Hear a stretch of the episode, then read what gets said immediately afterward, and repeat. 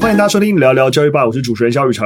大家好，我是一心老师。那其实上集有跟大家讲，我前阵子整个六月啊，大部分时间那去。意大利，然后算是放一个长假回来。回来以后，我有跟大家分享，就我在佛罗伦斯参观一个博物馆，然后看到一幅画作，特别有感触。那那个博物馆是在佛罗伦斯，也算蛮知名的乌菲兹美术馆。嗯，你有去过吗？有有有。乌菲兹就是他在旧宫旁边哦，非常非常漂亮。那这幅那那幅画呢？是那那个名字有点难念啊，什么 Julius Slaying Hall of Fame 就是什么有乐蒂割下那个何勒佛尼的头颅，他其实在描绘的是一个旧约圣经的一个故事，就是一个以色列的女英雄，然后亚述的军队包围了他们，然后反正这个女英雄最终反正就暗杀了这个亚述将军，因为这个亚述将军贪图这个女英雄的美色，然后他就后来这个女英雄就趁他喝酒然后熟睡之际就割下他的头颅，那幅画非常的，你要说血腥吗？也行，但在一个 Me Too 运动下的一个状态，也莫名的有点快感，就是哦，就是很帅。你有你有印象那幅画吗？没有，我记得在乌菲兹，我看到最多的画像是跟酒神有关的。酒神有关，对，酒神就是希腊神话里面有一个酒神。我知道，我知道，我知道，嗯、就是。我我在乌菲是虽然对那幅画最有印象，但是就是整个看完就是各种圣母圣子基督教主题还是占蛮大的部分啊。那为什么我对这幅画特别有感触？也是因为这幅画作的画家是一位女性的画家，这其实在十七世纪。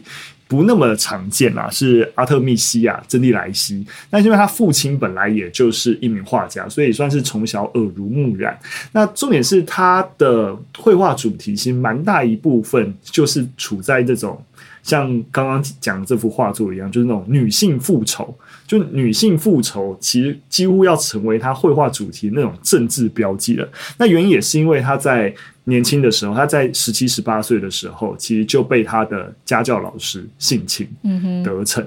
反正就是有类似这样过去。然后重点是在那个时代，其实如果你被性侵，那对于女性的家族而言，其实是一个非常对于生育来说是受到很严重的侮辱。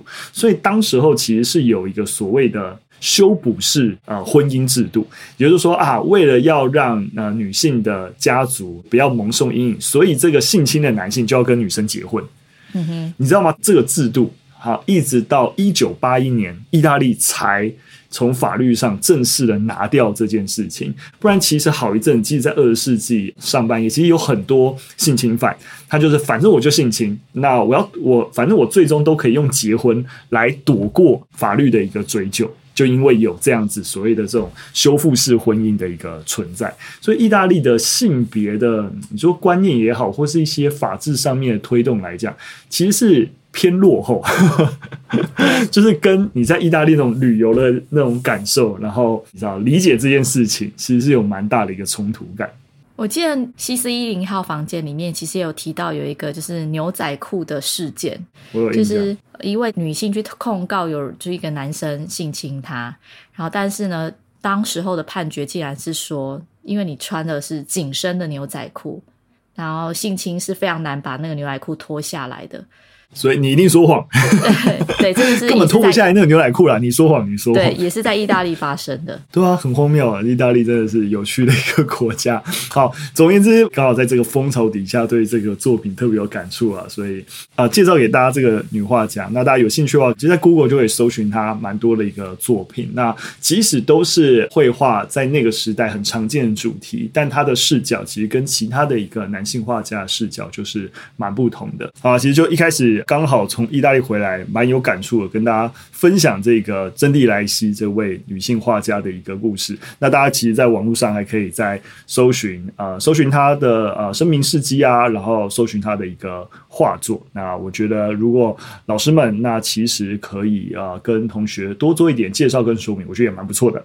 好，那我们来看第一则新闻，来谈较真相关的一个争议啊。呃，其实这个争议一开始在脸书我就我就滑到了，就是不知道可能是因为都是教育圈的关系，就没有新闻还没出来之前。好，我跟听众朋友稍微讲一下发生什么事情。那总之呢，这是一名表演艺术老师，反正就在脸书公开爆料，就他说他在新北市参加所谓的国中的联合较真。那较真总言之啊，反正就是有一题。出得很烂，他问说：“诶，台湾很受欢迎的百老汇的音乐剧啊，像《猫》啊、《悲惨世界》啊、《歌剧魅影》，诶，请问制作人是谁？”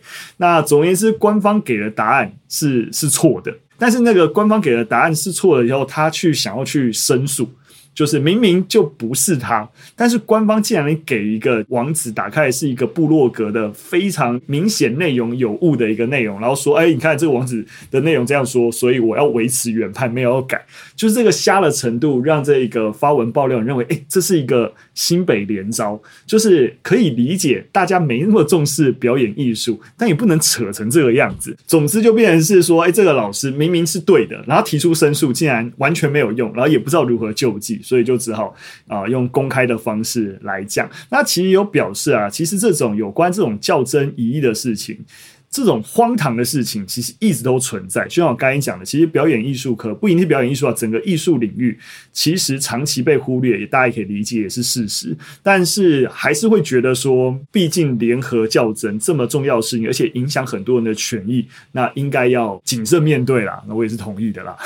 那在后续处理上，新北市教育局就有指出说，他们在请命题老师协助确认之后，已经再把答案修正了。那重新公告了表演艺术科试题疑义的回复。那教育局也表示，就是有重新计算考生的成绩，然后公布了初试成绩。那后续的录取名单啊，事务规定也会按照流程来确保考生的权益。但是我我我想要表达是，就是我为什么会转这个文，是因为。除了非常生气之外，是每一次较真考的题目都非常的瞎，不是只有表演艺术科，就是我记得这历年来，就是有太多考生，他们就是有提出试题的错误啊，然后可以请这个相关的单位可以做出解释，但是每一次我觉得基本上都是被打回票啦，不太有就是修正答案这件事情。那有时候可能会反映说，哎，题目出的太瞎，或是题目出的太没有意义，但也没有用。对，所以我觉得就是有了这个爆料之后啊，嗯、呃，后续的单位就教育局，他才会谨慎处理。如果没有爆料，嗯、其实我觉得他们就这样子糊弄过去了。所以我就是那时候觉得一定要帮高调，嗯、这种、欸。你真的很棒，我完全觉得真的这么做才是对的。就是你知道吗？其实那个老师。既然大家都在教育圈，也都很理解基层行政人员的压力啊，就或是承办的学校，其实一般的校务已经很麻烦了，还要承办这些连招，大家都很辛苦。但真的不能够用辛苦来对于这么重要而且影响权益的事情这么的草率。对，所以我觉得问题，当然我们不能说就是说一定是那个承办学校问题，而是到底在连招，就是教育局整体来说，到底应该要怎么样去规范或是把关这些试题啊等等。其实应该要，就是现在教育局的做法很简单嘛，啊，被爆料了啊，可能会你知道，觉得又又选举干嘛啊，可能会影影影响一些后续一些公关风波，所以就摆 case 解决。但是我想这位老师，包含就是一心会想要分享。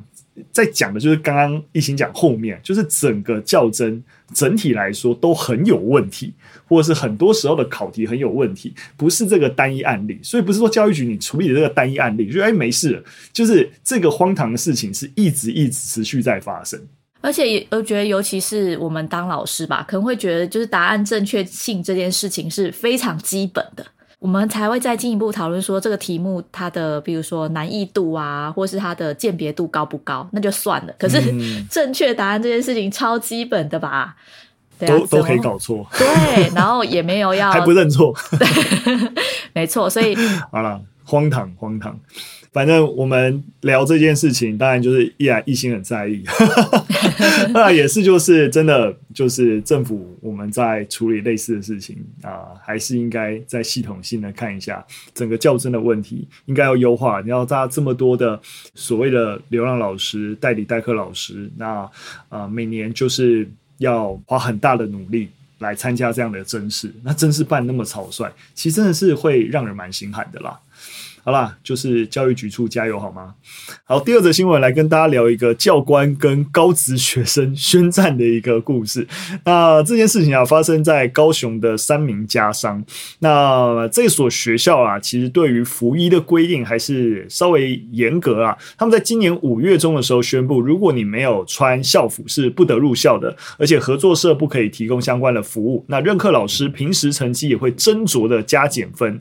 那学校并不是。不能规定要穿校服，但是三名家商对于违规者的管教措施，基本上其实已经违反了教育部之前已经公布的相关规定。所以这个规定一公布的当天，就有学生录音，然后向人本基金会检举。那一个月以后啊，学校在招会上就宣布调整这个服仪的规定。但是那个主任教官呐、啊，就非常生气，因为是学生爆料，所以有点就害学校遭殃这样，所以就公开的就是在招会的时候呛全。全体学生扬言一定要找出这个录音的家伙，哇，完蛋了啊！这件事情，那教育局当然在这件事情也知道以后啊，就是就在六月的时候，赶紧又在通函各个学校，必须要遵守就是高级中等啊学校订定学生服装仪容规定之原则。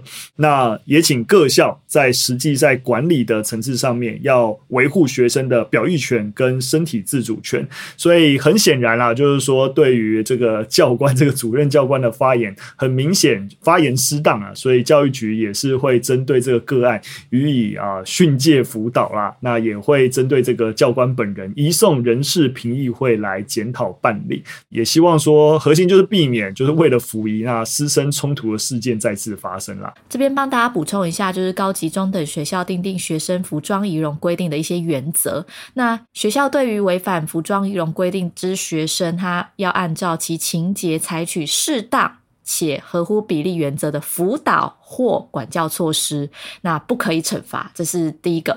那第二个就是刚刚讲到的管教措施呢，仅限于正向的管教措施，可以用口头纠正、列入日常生活表现的记录，或是通知监护人来协请处理、书面自省及静坐反省。哦，他都讲得很清楚，你只能用这些方式。嗯，所以其实教学现场真的是一个很大的困境，就是你要在实务管理上落实维护学生的表意权及身体自主权，来符合所谓的。儿童权利公约的精神，但其实呢，真的很难管。除了这些之外，你没有办法约束学生，所以其实教学现场最大的困境就是不管。然后，因为之前这种服役规定比较常是学务处会通知导师，请导师帮忙。我记得我们在念书的时候，很常就是朝会的时候，会有班长啊，或是导师会来检查我们的指甲啊，你记得吗？然后今天穿的服装合不合规定，或是今天可能全班要穿制服，可是有一个人穿呃运动服，那这一班就要被扣分。就我们那个年代啦，那现在完全不行。现在就是导师也觉得说，呃，我通知家长，那就是通知监护人，那监护人也没有要管。那到底我做通知这个举动有什么意义？只是徒增亲师冲突或是师生冲突而已。对，嗯、所以我可以理解为什么教官要 这么生气，因为呃，他的立，我觉得他立场就是学校可能要求他要管，或是学校已经通过这个规定，他按照学校服役规定来管理。但今天因为有学生录音了、爆料了，那反而就是他觉得说被冲康了的感觉。当然，我必须要说，呃，虽然说我们可以同理这个主任教官，对，但是主任教官言行明显不当，还是真的。我相信一心也是同意的。是啊，是没错。但是我知道他很生气。没错，没错，就是可以理解，站在一个管教的立场，可以感到遗憾，跟可以同理，但是这么做还是不 OK 的。我觉得有趣的一点就是，像各校都会通过一个该校的学生服装仪容规定。然后我之前在课堂上就有带学生去看我们的服装仪容规定，比如说不能穿耳洞啊，然后不能涂指甲油啊，等等等等。可是你会发现，其实学生都违反了学校所通过的这个规定。我觉得整个整个规定目前啊，或者说这个原则本身，我觉得就有它的荒谬性，就是实质上你等于说，其实所有的服装仪容的规范形同具文嘛，逻辑上就是这样，因为这个规范。基本打，即使你打破违反，是不会有任何的问题的。因为教育部已经在源头就是告诉所有人这件事情，你是没办法用所谓的负面管教，因为正面正向管教跟没有管教其实逻辑上是一样的嘛。而且所谓所谓什么叫做合乎比例原则的辅导，就是你服装有人穿不好，为什么要辅导啊？对啊，没错。所以我觉得在本质上面，其实就是在过去的一个管教跟服仪的一个想象上面来说，大家就会觉得还是要管服仪。但是就像你说的，就是说在我们有一个人权公约的一个，就是啊，要要往这个方向哦，就是追随国际潮流走的这个目标上面，所以又觉得说啊，应该要尊重学生的表意权，但我又想要管服仪，又想要尊重表意权，才会冒出这个莫名其妙的原则。就是你要我讲，其实很简单，你就是放弃所有服装仪容的规定，就是这样。你没办法管的事情就不要管嘛，对不对？你又觉得说啊，大家还是可以有这个规定，诶，但是你不能管哦，就是就是那要这个规定干嘛？我刚刚其实有查了一下，就是高雄的三民家商，因为我很好奇它是公立学校还是私立，因为我自己本身知道说私立学校其实还在管服仪，而且很明确的就是会说你入学了，你就是要遵守这个。我们的服仪规定，因为私校还是会有一个想要呃塑造的形象，嗯、因为学生穿戴整齐，或是比较染发，或是怎么样，会让这个学校的学生看起来比较整齐划一，或者是所谓的比较乖吗？嗯、就是不会这么的奇形怪状。然后，所以我刚查蛮有趣的，它是市立的，就是是公立的学校。哦对，所以我也很好奇，为什么他们要订定这个 规定？对，就是既然是公立学校，干嘛找自己麻烦？是啊，可以这样说。但是，但我也可以理解，就是如果今天这个学校的学生都穿戴的非常的整齐、划一，甚至是啊、呃、没有什么染头发，就是我刚刚讲没有奇形怪状的样子，家长的观感可能好一点，嗯、那可能就会觉得，哎，这个学校还不错。我试想，可能是这个原因。所以会想要管服仪，那升学率会比较好，或是大家会想要去读这个学校。是啊，是啊。但这的确啊，就回到这个服仪管不管的问题。你知道我的立场其实是真的没有觉得，说到底啊，就是我觉得管服仪没有没有意义啊。那我完全也同意懿心刚刚说的，但这个东西其实就是完全是站在学校或是家长或站在招生立场所谓的观感问题。但观感跟教育的本质是希望学生好这件事情，我觉得是。本身是没有任何关联的，所以我只是为了观感而所谓的要求学生一定要穿什么样特定的服装，或你外形一定要变成这个样子，其实是这逻辑其实是说不通的啦。对，我觉得倒不如就把这个服装仪容规定的原则删掉，教育部就直接讲说，实是这样觉得啊，全对啊，全台湾的学校就都不要管，对啊，不然真的很难做人呢、欸。是真的啊，是真的啊，对吧？但老说，我觉得有些规范的确在公立学校，由于它有一定程度的。就是因为大家都可以念，呃，所以呃，教育部的管理可以比较严格。但私校其实我也是蛮认同，私校是有一个有有选择权的，因为你是可以选择自己要进特定的私校去念书。那你要遵守这个私校定出来的规范，我觉得大体上我觉得这个逻辑合理的。但如果一般公立学校，我觉得是是不能这样做的啦，因为我能不能念这所学校，不见得是我能决定的事情。就是说，如果要把公司一拉开来，私校像你刚刚说的，然后因为他们自己觉得我学校应该要这个样子，然后也是会愿意来念我学校，也是应该是要认同这个样子，所以你才要来念。那你不认同你就离开。其实我我觉得这个概念是我可以理解。那在这个概念底下有服役规范，然后就是愿者上钩嘛，对不对？你要接受你才来加入，那你不接受我，你就去公立学校念书啊，你不要来我私立学校念。就是我老实说，我觉得在一个市场机制，在私校的原则里面去谈，你可以有服役规范，这我是没问题的啦。那为什么公立学校你觉得不行？我觉得公立学校不行的点是因为它是义务教育的一部分啊。当然，如果说是高中职的话，但它也是国民教育的部分。也就是说，那是政府去提供，它它有一定程度的。社会性跟普遍性，但私立学校也有拿补助啊。呃，私立学校有拿补助是啦，对，所以我觉得这逻辑不通。哎，不不不不不不，你你还是要回来一个点啊，就是说私立学校不论有没有拿补助，那是另外一回事。但是你要不要去念私立学校，它有一定程度的自主权，因为你不念私校，还是有公立学校可以念。你也可以不念公校啊，对啊，因为那是国民教育，又不是义务教育。喂，我现在厘清一下我们两个人的观点差异哦，就是我会认为私校本来就是比较相对自由的教育市场底下，其实有一定程度的服于规范，然后愿者上钩去报名念私校，然后私校审核。我老实说，我觉得在一个合理的状况底下，我说我是某种程度是可以接受的。但一心觉得说，你私校也是拿补助，那公校也是拿补助，尤其是高中职以后，就是基本上都是非义务教育，所以应该要一视同仁。我觉得这个问题议题我们就搁着，然后也可以听听听众朋友。你觉得私相对来说私校有服役规范，是不是合理的一件事情？对，我觉得可以开放给大家讨论一下。哎，对对对对对对对，我们就先不在这件事情上面两个人争论太多，我们进入最后一则新闻。好，最后一则新闻要跟大家。我就分享一个蛮有趣的一个故事啦。大家知道，我们过去也经常分享，哎，美国有一些州啊比较保守啊，所以会通过一些法案，然后就是说要杜绝一些啊所谓的色情啊或跟性有关的东西啊，这些东西通常退出校园。那美国的犹他州啊，在二零二二年的时候就通过类似的法案，就认为说啊，所谓的不雅图书都应该要从学校的图书馆消失。所以啊，你会发现那个所谓的不雅都是什么呢？例如说跟性取向的讨论啊，跟一些呃身份认同有关的主题啊，哎，这些东西都被认为所谓的不雅消失了。